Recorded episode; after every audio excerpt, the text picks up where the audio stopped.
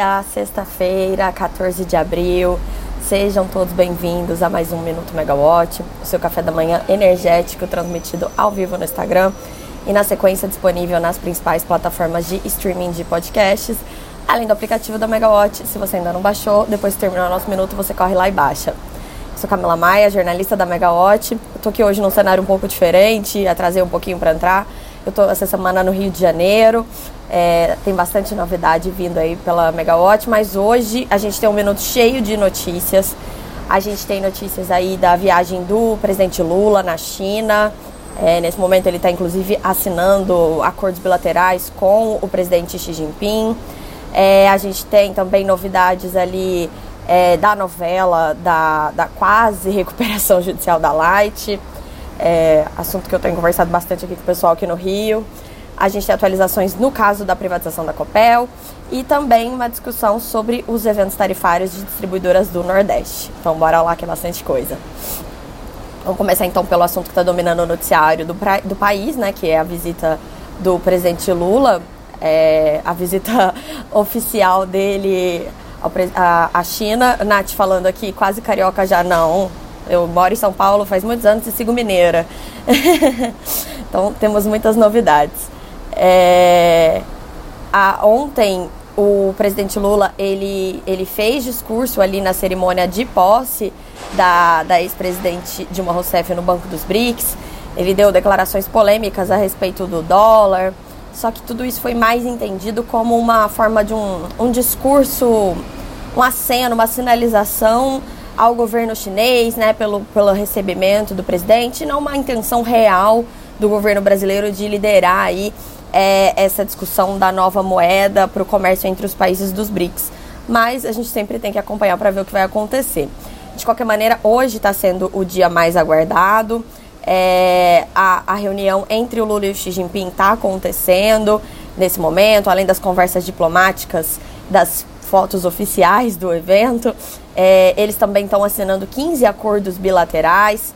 Nesses 15 acordos bilaterais não tem nenhum assim específico da área de energia, mas muitos deles são é, promovendo cooperação entre o Brasil e a China no desenvolvimento da pesquisa inovação para fomentar a indústria no Brasil.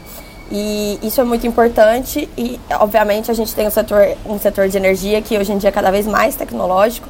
A China está à frente de muitas dessas tecnologias. A mobilidade elétrica, hidrogênio estão muito desenvolvidos lá.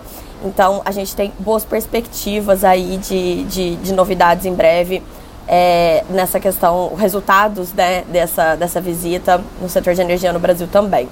E outro resultado concreto que a gente pode ter no setor de energia se respeita a uma, um encontro oficial que antes do presidente Lula encontrar o Xi Jinping, né, o líder chinês, ele teve uma reunião bem importante também, hoje ainda, com o presidente da State Grid, o Zhang Zigang. Eu não sei pronunciar direito o nome dele, me perdoem se eu falei errado. É, a State Grid, a gente sabe, ela é muito forte no Brasil. Ela ganhou força ali quando ela ganhou os leilões dos, dos linhões de Belo Monte. Em 2016, ela comprou o controle da CPFL Energia. Na época, ela era uma das empresas mais queridas do mercado.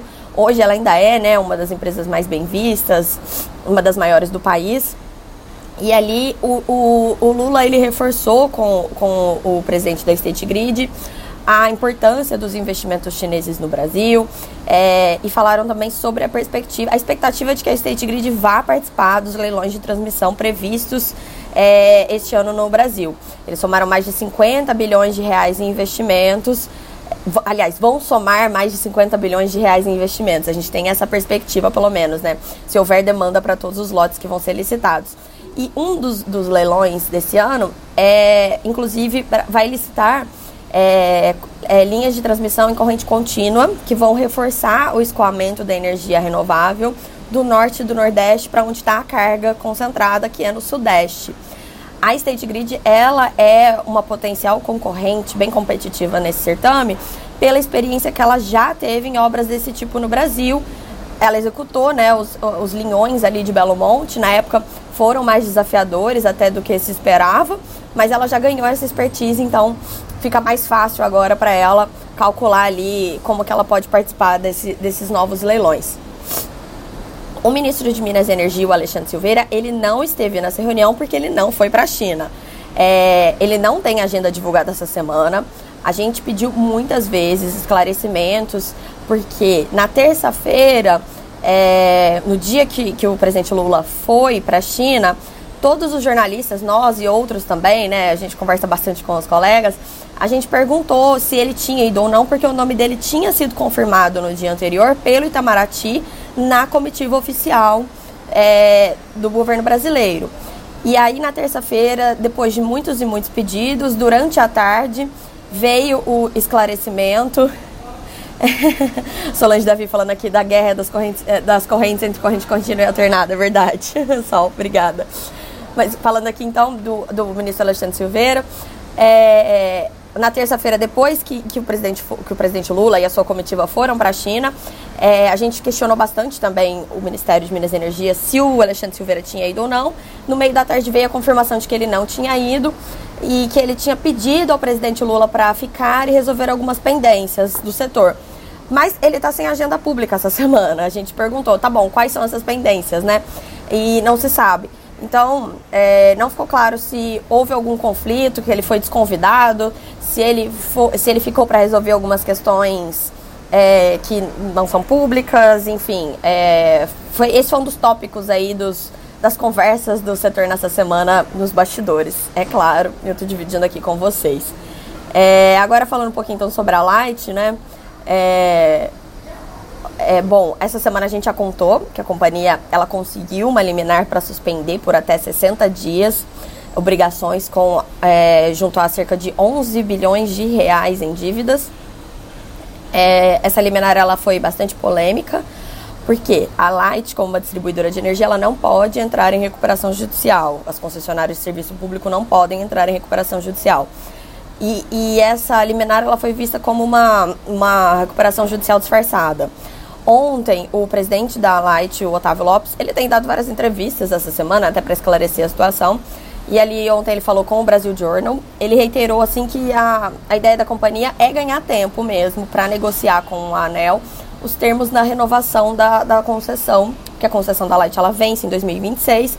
Não tem como a Light negociar com os credores algum tipo de, de waiver, renegociar os prazos de pagamentos da dívidas, sem a garantia, sem as condições dessa renovação da concessão a partir de 2026, porque depois de 2026 é como se a companhia não tivesse nenhum fluxo de caixa mais previsível, né? Então, como é que um credor vai alongar ainda mais a dívida se ele não sabe se vai haver empresa, se ela vai ter essa concessão ou não depois desse ano? E aí, o argumento foi esse, né? Que pediram esse prazo, na verdade o prazo que eles tinham pedido teria que ser um pouquinho maior, foi concedido de 30 dias prorrogáveis por mais 30 dias. É, e aí, nesse período, a, a Light vai negociar ali com a ANEL também é, critérios ali nessa renovação da concessão para é, dar, dar algum tipo de, de, de resposta para a questão dos furtos de energia, as perdas não técnicas, né, no termo certo, que são os que a gente chama de gatos. A Light hoje, é, mais de 50% da energia dela que é distribuída para o mercado de baixa tensão, ela não é paga, porque ela está dentro, enquadrada nessas perdas não técnicas. E a companhia tem uma dificuldade muito grande de regularizar é, essas áreas aí de, em que, a, que ela não fatura, porque elas são áreas dominadas por crime organizado. Então, tem uma questão é bem importante que, que, que a empresa está além da, da, da possibilidade dela de, de agir sozinha. Ela precisa do poder público junto dela para isso. E ela citou até esse problema, esse, essa questão generalizada, né, os problemas das concessões no Rio de Janeiro em geral, no pedido de liminar.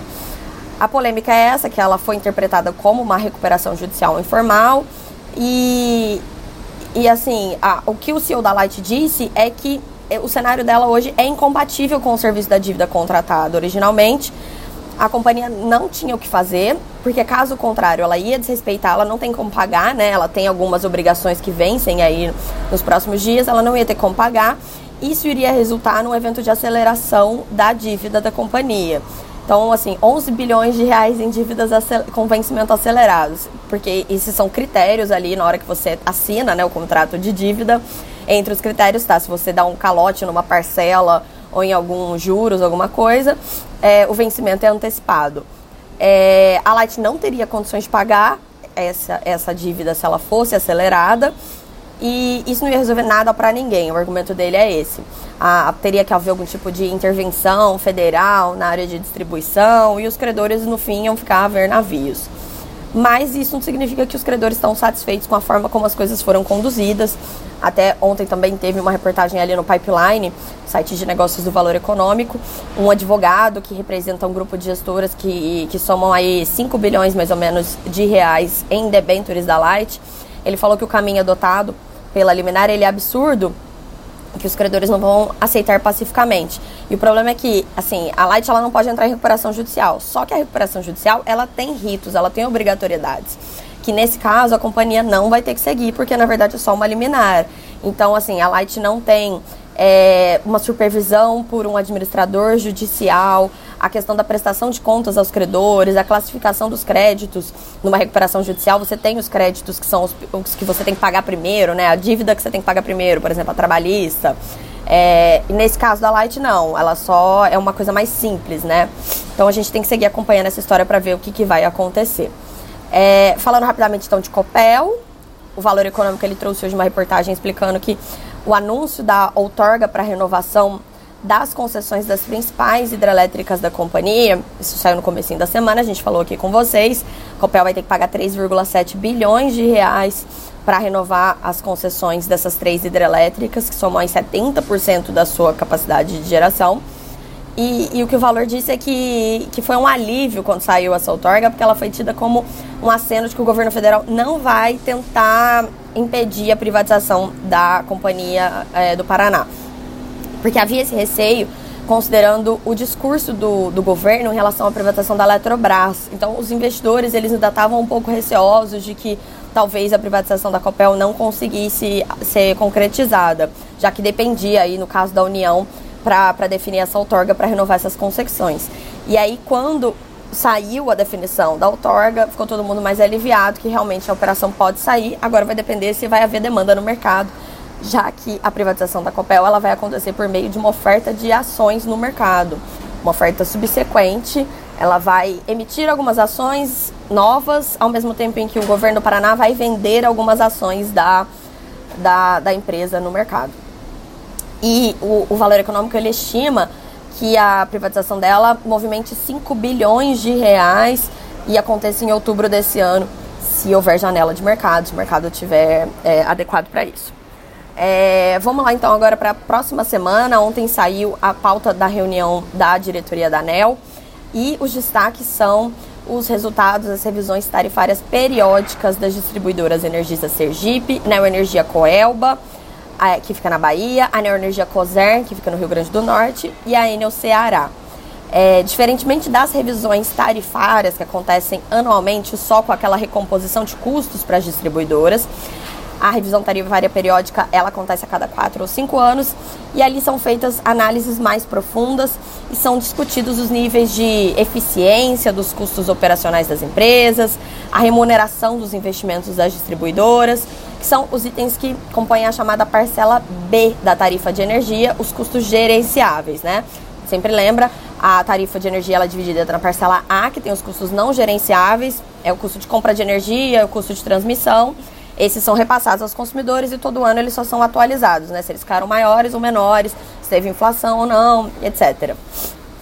A parcela B, ela nunca, ela nunca é alterada ali na, na, nas revisões anuais, mas é, nesse, nesse processo que acontece a cada 4 ou 5 anos, todos esses números são revistos, porque é ali que a distribuidora precisa demonstrar eficiência e é ali que ela tem a oportunidade também de ganhar. Quando ela, quando ela é mais eficiente do que a ANEL pede que ela seja, né? Por isso que a gente chama de uma regulação por é, incentivo.